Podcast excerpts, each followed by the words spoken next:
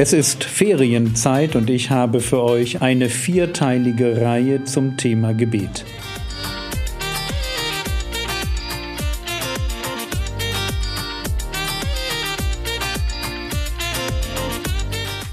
Theologie, die dich im Glauben wachsen lässt, Nachfolge praktisch, dein geistlicher Impuls für den Tag. Mein Name ist Jürgen Fischer und heute geht es ums Gebet. Ja, wir wollen weitermachen mit dem Thema Gebet. Und ich mag ganz einfach mal einen Rückblick, damit wir wieder in das Thema reinkommen. Damit mag ich anfangen. Und mir war gestern zuerst einmal eine Sache wichtig. Jesus, und jetzt hätte ich beinahe gesagt, war ein Beter, aber sagen muss ich, ist ein Beter. Denn er betet immer noch. Jetzt im Himmel betet er für uns. Wir finden das an verschiedenen Stellen im Neuen Testament. Der Sohn betet jetzt vor Gott für uns. Er ist die ganze Zeit Beter geblieben. Und wenn wir in die Bibel hineinschauen, dann werden wir feststellen, von all den Gewohnheiten, die uns beschrieben werden aus dem Leben des Herrn Jesus, es ist das Gebet als die eine Gewohnheit, die heraussticht. Wir lesen nichts über seinen Umgang mit der Bibel.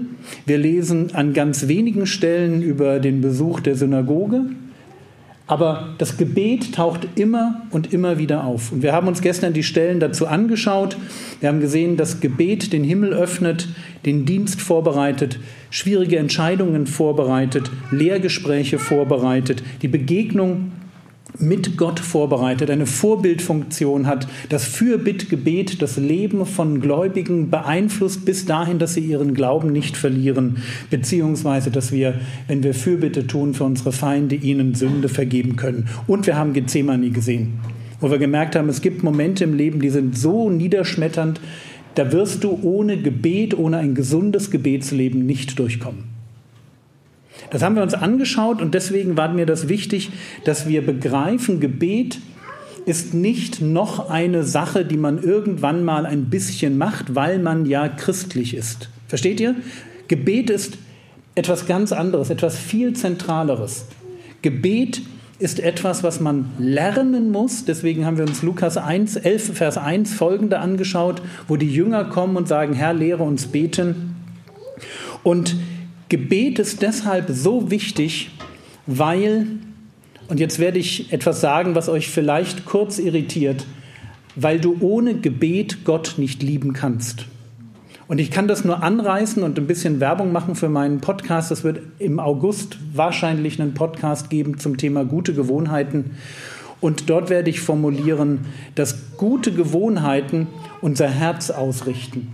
Du kannst durch das, was du an guten Gewohnheiten in dein Leben hineinholst, dein Herz prägen. Du kannst, wie wenn du einen Kompass hast und du legst einen Magneten davor. Ja, die gute Gewohnheit, das ist wie so der Magnet, der mein Herz ausrichtet. Und jeder von euch kann das ganz einfach nachprüfen. Wenn du irgendetwas lieb gewinnen möchtest, pack es als gute Gewohnheit in dein Leben und nach ungefähr sechs bis acht Wochen gewinnst du es lieb. Ich gehe gerade dramatisch durch diese Erfahrung, weil ich seit drei Wochen mit meiner Frau Bauchmuskeltraining am Morgen mache, sieben Minuten. Ich bin noch nicht ganz an dem Punkt, dass ich es lieb gewonnen habe, aber zumindest merke ich, dass der Widerstand und der Widerwille langsam nachlässt. Ich habe mir eine Yogamatte gekauft, auf der man das macht. Das zeigt schon, dass da eine grundsätzliche Offenheit in meinem Herzen entstanden ist für gymnastische Übungen, die ich 56 Jahre meines Lebens bewusst verdrängt habe. Also also ihr merkt, drei Wochen und es tut sich was und ich bin davon überzeugt, dass wenn ihr mich irgendwann mal nächstes Jahr fragt, wie ist es mit Bauchmuskeltraining, dass ich euch zehn unterschiedliche Übungen vormachen kann und total begeistert bin, dass mein Herz gewonnen wurde für Bauchmuskelübungen. Wodurch ist es gewonnen worden? Dadurch, dass, dass ich einen Vortrag gehört habe? Nein. Dadurch, dass meine Frau gesagt hat, wir müssten das mal machen Nein, gewonnen wurde mein Herz durch die Gewohnheit. Und ob dir das nun passt oder nicht, wenn du dein Herz ausrichten willst auf irgendetwas, wo du sagst, das hätte ich gerne als positiv, emotional positiv belegt in meinem Leben, dann musst du eine Gewohnheit implementieren. Und dann wirst du feststellen, irgendwann wird sich das tun. Und das gilt eben auch für Gebet. Das heißt, wenn du sagst, ich würde ja gerne mehr beten, ähm, aber ich, ich fühle mich nicht so danach, dann kann ich dir jetzt schon versprechen, du wirst nicht mehr beten. Weil du wirst dich nie danach fühlen. Ist einfach so. Man fühlt sich nicht nach Gebet. Außer man ist in tiefen Krisen, dann kommt das von alleine. Aber nur zu beten, wenn man in tiefen Krisen ist, das kann es irgendwie auch nicht sein. Und von daher, du brauchst eine Gewohnheit und auf diese Gewohnheit, die Jesus uns vorlebt, nimmt er Bezug, wenn er im Matthäusevangelium sagt, und wenn ihr betet. Immer wenn ihr betet. Es gehört ganz normal zum geistlichen Leben dazu. Und als seine Jünger kommen und ihn darum bitten, dass sie doch bitteschön auch das Gebet lernen dürfen, da bringt der Herr Jesus das Vaterunser.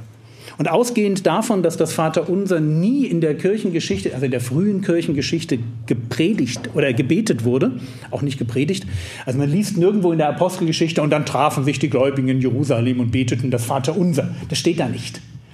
Und trotzdem sagt der Herr Jesus, so sollt ihr beten. Und kurz davor sagte er, ihr sollt nicht plappern wie die Heiden. Also es kann nicht darum gehen, das so gebetsmühlenartig, mantramäßig immer wieder runterzuleiern. Vater unser, der bist, ja, wenn dann, dann, das kann es nicht sein. Das heißt, wir müssen uns das Vaterunser anschauen, müssen begreifen, was es ist. Und es ist in meinen Augen ein doppeltes. Es ist zum einen eine Struktur, die unser Gebet prägen soll. Also bitteschön, hier reden wir nicht über prägen könnte, um das ganz deutlich zu sagen, wir, wir reden über das, was der Herr will und nicht über das, wo wir uns wo wir noch mitreden könnten. Wir sind hier in einem Bereich der, der Nachfolge angekommen, wo jemand sagt, das will ich. Hm? Punkt. Und egal, was wir jetzt damit machen, wir müssen uns überlegen, wollen wir das, wollen wir Menschen sein, die ihr Gebetsleben strukturieren nach dem Vater unser oder nicht? Und der zweite Punkt, der sich automatisch daraus ergibt, wird folgender sein. Wenn wir das tun, dann werden wir merken, dass Gott gar nicht so sehr unser Gebet braucht, sondern dass wir Gebet brauchen für uns. Also Gebet ist nicht dazu da, dass wir Gott informieren. Gebet ist auch nicht dazu da, dass wir Gott manipulieren, sondern Gebet ist dazu da, dass meine Seele etwas bekommt. Ich weiß nicht, ob dir das klar ist. Wer wenig betet, der geht nicht nur das Risiko ein, dass er wenig hat, weil Gott gebeten werden will, sondern wer wenig betet, dessen Seele verhungert.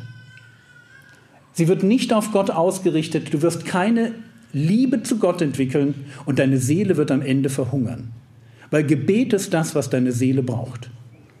So, wir gehen jetzt einmal durchs Vaterunser und ich möchte euch zeigen, warum das Vaterunser eine so eminent wichtige strukturelle Rolle im Leben eines Gläubigen spielt.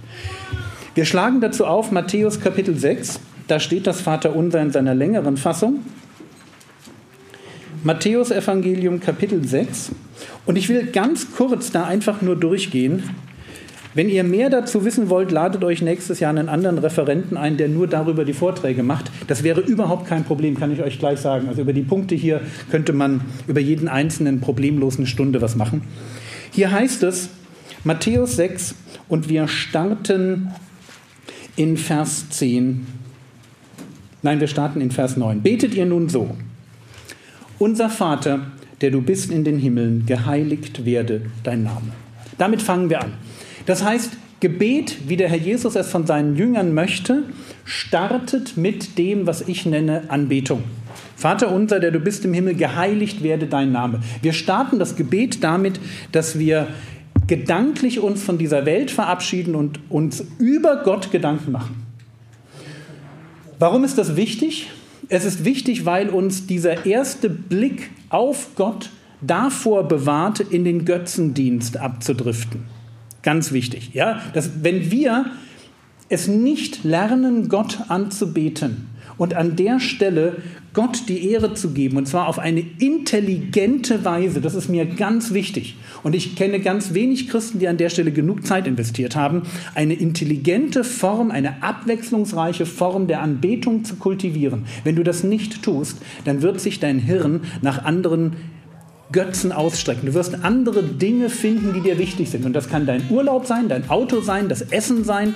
Du wirst Dinge haben, die im Kopf eine Präsenz bekommen weil Götzen sind nun mal unglaublich attraktiv. Und damit das nicht passiert, müssen wir eine, eine, tiefe Form, eine qualitativ hochwertige Form von Anbetung kultivieren, um immer wieder jeden Tag neu in der Gewohnheit des Betens uns selber auszurichten auf den Gott, den wir fürchten, der uns heiligt und dem wir dienen wollen.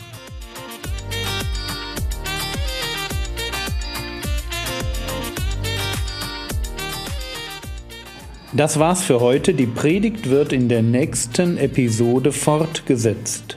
Der Herr segne dich, erfahre seine Gnade und lebe in seinem Frieden. Amen.